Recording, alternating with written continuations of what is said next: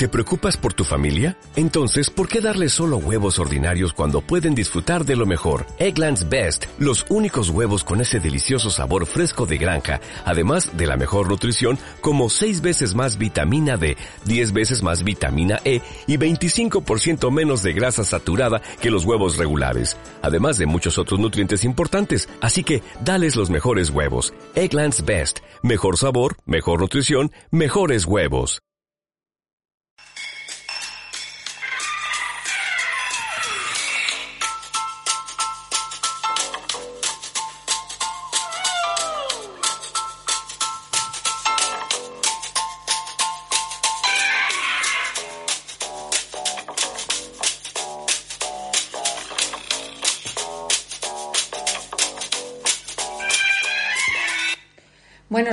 Bienvenidos a, este programa El Búnker, un programa que ya sabéis está ofrecido por Castilla-La Mancha, Activa Radio, y que todos los viernes os espera a las doce y media, de doce y media a una.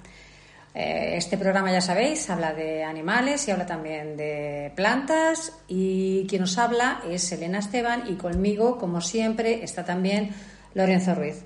Buenos días, Lorenzo. Hola, buenos días, Elena. Eh, encantado de estar un día más contigo y con nuestros eh, radio oyentes en esta simpática emisora que es Radio Castilla-La Mancha Activa Radio. Hoy os tenemos preparado un programa en el que os vamos a hablar de las distintas aves de presas que hay en España. Lógicamente no vamos a, aunque es verdad que hay muchas, no podemos hablar de todas, pero sí haremos una relación y una descripción de las más importantes y quizá las más llamativas. Así que si el contenido os interesa, que esperamos que sí, en unos segunditos estamos con vosotros.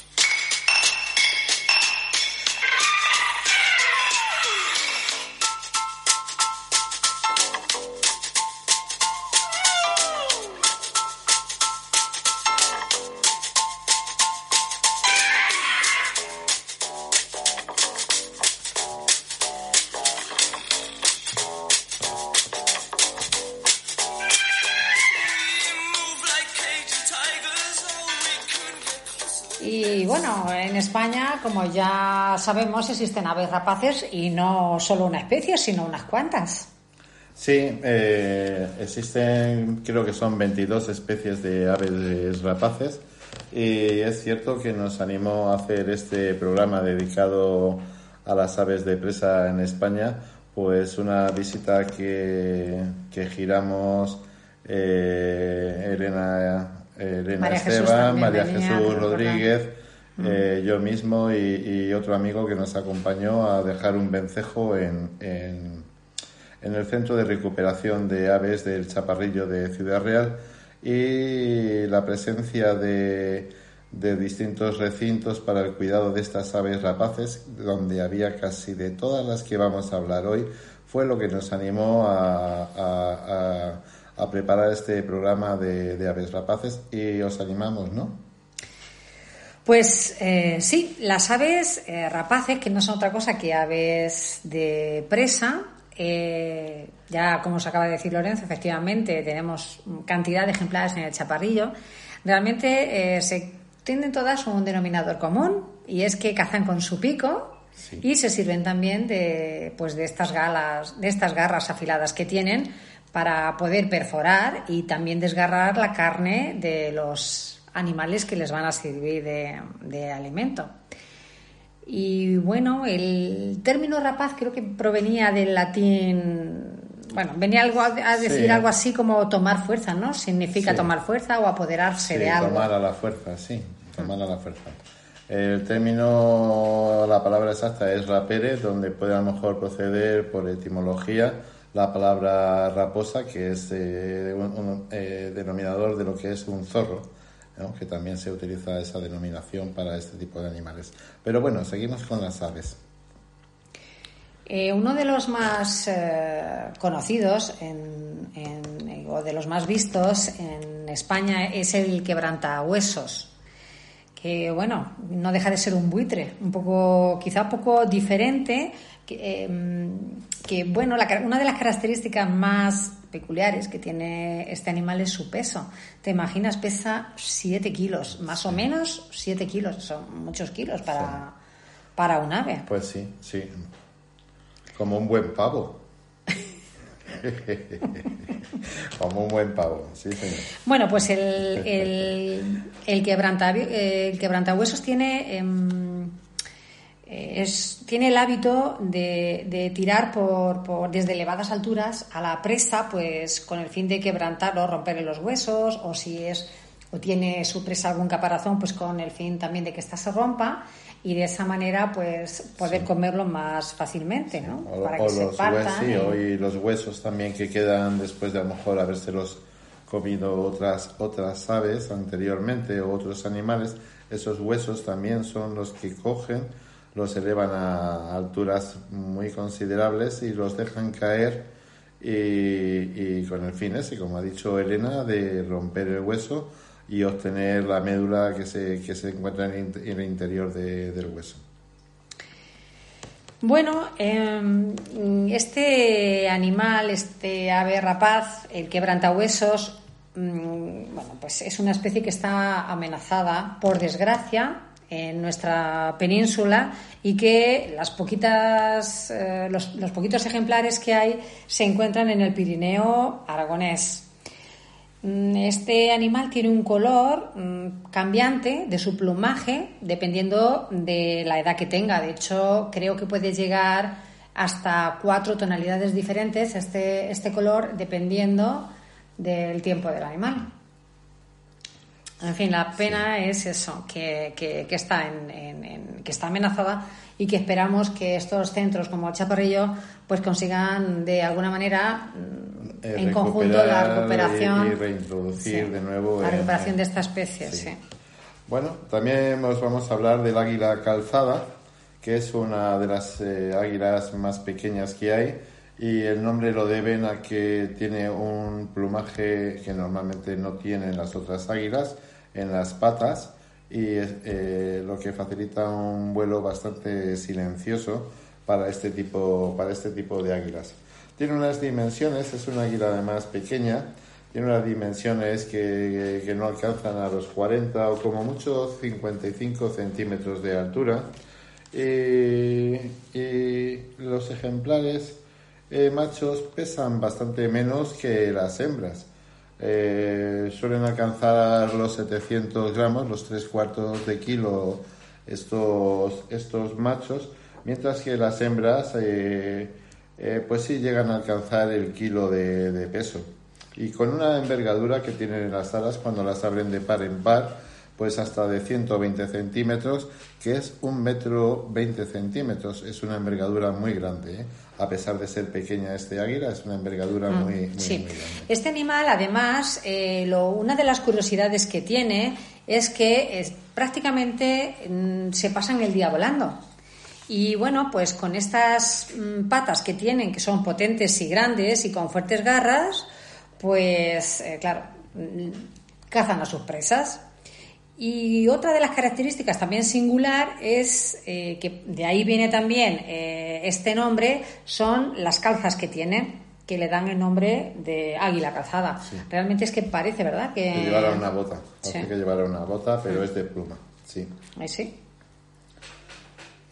Vamos a hablar del buitre, que Vamos también a hablar del buitre. hay Unos, unos, ejemplares, unos ejemplares verdaderamente impresionantes en, en, este centro, como es el buitre leonado. O, o el rey de la carroña. Es, es que este es muy curioso, porque en las películas estas del oeste, o como que eh, ha sido muy utilizado este animal, eh, pues claro, por su condición de carroñero. Sí, y en películas de dibujos animados, como por ejemplo Mowgli. Mm. Esta chepa tan peculiar que tiene, sí, ¿verdad? Le, llama mucho la, atención y le hace distinguirse de, otras rapaces. Pues el, el quebrantahuesos, eh, al igual que el arimoche o el buitre negro, es una de las pocas especies de buitres que se observan en, Europa. Eh, tiene un tamaño mayor que, que el de un águila y la envergadura de sus alas alcanzan los 260 centímetros No está mal. Muy grande, No sí, está mal. hermosísima de ver. Eh, recientemente la pudimos observar, el, el buitre leonado, en, eh, cuando asistía o cuando estaba planeando en círculos una colonia bastante grande. En, no sé, recuerdo era el río Jándula. Sí, Eh, era río próxima Jándula- en una ruta de senderismo. Sí, en una sí. ruta de senderismo que Sí. hicimos hace eh, poco. Y bueno, pues eh, pudimos observar cómo, cómo estas, estas, estos buitres leonados pues daban vueltas en círculo. Y bueno, pues pudimos a lo mejor observar unos 30 ejemplares, a pesar de que no es el sitio donde más buitres eh, hay en, en la península. Eh, sí podemos destacar, por ejemplo, quiero recordar las hoces del río Duratón, ¿no? Eh, para observarlas en, en- Mm, sí. en la zona de Castilla y León. Y Aragón y Andalucía Sí, son también sí. otros paisajes y otras zonas donde podemos encontrar a este ejemplar. Eso sí, una, una- un pequeño inciso. Todos los senderistas estábamos ojo a visor a ver aquellos animales, buitres que vimos, no fuera que alguno de nosotros cayera en breve en sus garras. Sí, bueno, esa es la sensación que A da ver si nos estaban te- esperando alguno. sí. No sé, pero fue, en cualquier caso fue un, un Sí. verdadero espectáculo. Sí, es un espectáculo ver estos animales cómo se sostienen en las corrientes térmicas de, que se Mm. producen en el, en el aire y cómo se sustentan eh, sin apenas hacer un movimiento. Bueno, pues ninguno fuimos alimento, con lo cual pudimos verlos tranquilamente Sí, y quedarnos sí, con esa sí, con esa vivencia. Y una de las características que tiene es- este ave rapaz es que tiene eh, eh, un- como una especie de collar de plumas mm, leonadas que le dan este nombre. Pareciera casi como, plum- como si fuera un león, ¿no? Como el cuello de un león. Pues un poco de ahí viene el nombre de, de este, de este animal. Su alimentación, como hemos dicho hace Sí. un momento, es la carroña. Sí. Y cuando un animal, de hecho, muere, el buitre lo que hace es que se, reúne rápidamente a su alrededor. Incluso a veces hay grandes peleas entre ellos hasta que hay un ganador que se hace pues con el mejor bocado. Sí, el mejor bocado para ellos. o sea, Del no- difunto, ya. Del difunto no se respeta. Viven No, de la carroña, no no, se, se respeta. respeta, no. No se respeta. Pero hay más. Hay muchas más eh, aves rapaces curiosas. Sí, hay muchas. Por ejemplo, el águila culebrera, que es una ave eh, migratoria eh, que suele venir en los meses de, de marzo o abril para anidar aquí en la península y que, bueno, pues a pesar de que no es tan grande, tan impresionante como el águila imperial o el águila ibérica, pues... pues eh, llega incluso a coger eh, eh, serpientes de hasta dos metros, eso, o sea, tiene una voracidad De enorme. ahí el nombre, además que es su Sí. plato favorito. Sí. Por tiene- ahí sí, viene el nombre de culebrera. Sí. Incluso llega a ingerir en el vuelo las serpientes pequeñas que, que captura.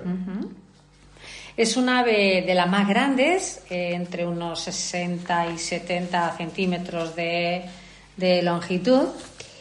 Y bueno, pues eh, si también si sus aves son pequeñas, o sea, si sus presas, perdón, son pequeñitas, eh, pues normalmente eh, las devoran en lo alto, no, en lo alto de un Sí, árbol. lo suelen devorar en lo alto de un No, árbol. perdón, si es grande, la devoran Bueno. en alto. Y si es pequeñita, lo hace, Sí, como te has dicho un sí. hace un momentito, ¿verdad? Sí, Sí. mientras vuelan. Sí.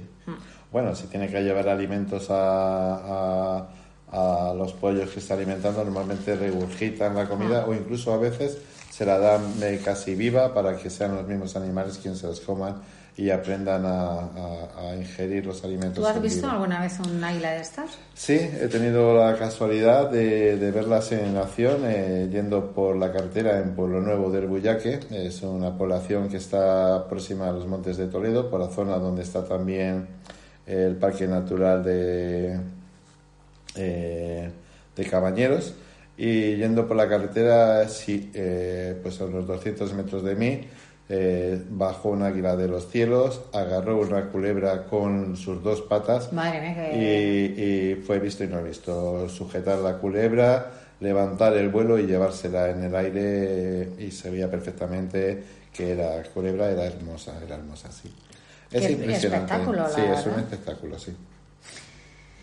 Tenemos también el águila imperial ibérica, que es también una de las especies amenazadas y que, eh, bueno, eh, se consideró hasta 1996 una especie o subespecie, mejor dicho, del, águila imperial. Sin embargo, bueno, pues posteriormente se hicieron una serie de mm, estudios hasta que vieron, en los que, bueno, pues, eh, hasta que se dieron cuenta que realmente se trataba como de realmente tenía su propia identidad. No era una subespecie, sino que era una ave rapaz con identidad propia y diferente a aquella a la que se le, a la que se le asemejaba tanto, diferente al, al, águila imperial.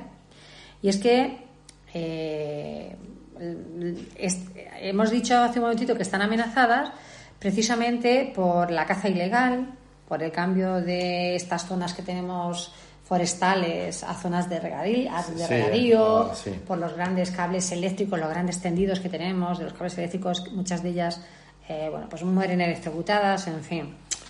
una lástima, pero... a veces son capturadas por otros animales, por otros depredadores, como cuando son pequeñas estas aves, estas, estas águilas imperiales, cuando son pequeñas, pues incluso son cazadas por otros animales, pues como pueden ser los zorros o los meloncillos o jinetas o cualquier otro animal depredador de, la fauna ibérica.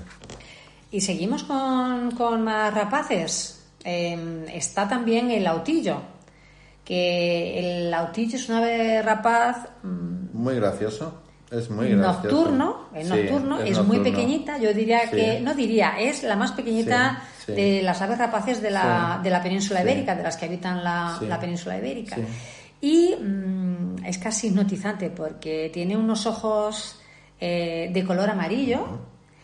Y bueno, pues al igual que otros búhos, una, otra de las características es que eh, forma pareja eh, y la, con la hembra y la conserva durante toda la vida. Muy interesante.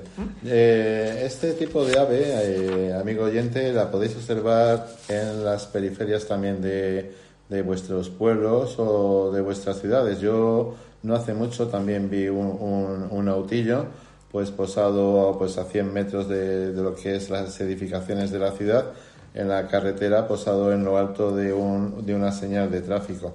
Eh, pues normalmente se van allí para eh, pues eh, observar eh, los movimientos y si hay alguna presa o algo que puedan que puedan cazar pues desde esa de esa atalaya se dirigen para cazar la presa que han, que han elegido Además, eh, bueno, realmente sus presas, son, sus presas son pequeños animales, se alimenta de insectos como mariposas, saltamontes, abejorros, arañas. Eh, cositas pequeñas, incluso mm. un ratoncito chiquitín, una cría de ratón que está, también, le, sirve para, alimentarse. Mm.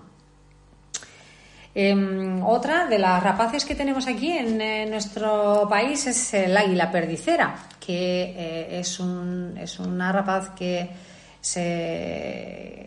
tiene una, envergadura eh, con las alas de unos 170 eh, centímetros. Este mm, águila posee unas patas bastante largas, incluso más largas que las de otras águilas. Y su alimentación eh, principalmente es pájaros, son los pájaros. Aunque no descartamos también la alimentación con mamíferos, pues tipo eh, conejillos, liebres, también algunos reptiles, algunos ratoncillos por ahí también. En fin, el águila pericera, ya lo decimos, su característica especial, las patas largas. Y también tenemos una especie de águila que, eh, eh, que bueno, la veréis, bueno, otros ejemplares de águila, bueno, no me voy a liar, es el águila pescadora. El águila pescadora que bueno, pues que va nadando, va volando, perdón, y, bueno, pues ve un, pez eh, debajo de la superficie del agua y volando mete las patas eh, dentro del agua, agarra el pez y se lo lleva en vuelo hasta, hasta aquel árbol que le gusta para comerse este, esta captura.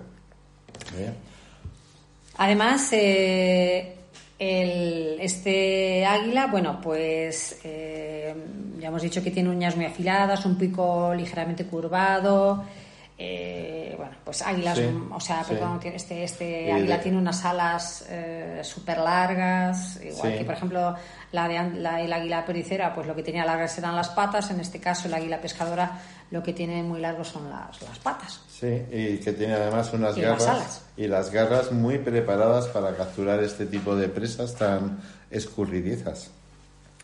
Y luego está también la lechuga, la lechuza, no la lechuga, la lechuza La lechuza, campestre. sí, bueno, nuestros amigos oyentes, aquellos que son niños y adolescentes, pues estarán encantados con las lechuzas. Primero porque son unos animales con cierto misticismo, son animales enigmáticos y misteriosos, pero que todos han conocido gracias a películas como Harry Potter, donde se han hecho famosos eh, este tipo de, de- de aves rapaces. En cuentos también, son Sí, animales sí. muy, muy nombrados. sí.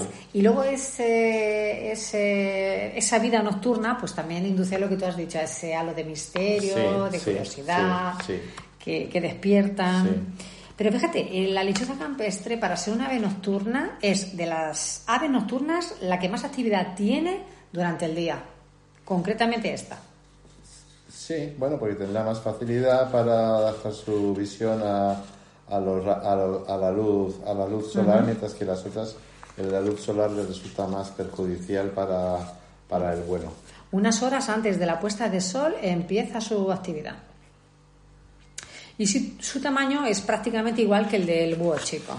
Se suele ver a este ave, pues mm, en ocasiones parada en el aire, cosa que no deja de ser curiosa. Y desde ahí es desde donde acecha a sus presas, valiéndose eh, de la vista, pero ojo, no del oído. Sí. Precisamente no es su fuerte el oído. Pues este tipo de aves eh, utilizan mucho altillos, eh, por ejemplo, campanarios en las, en las iglesias que están abiertos, es decir, edificaciones de, de, de- de cemento, eh, donde en, en- en esa oquedad grande, tiene que ser una oquedad bastante grande para que quepa ella y, y, bueno, y sus crías. Entonces su- suele utilizar construcciones humanas para eh, hacer su- sus nidos.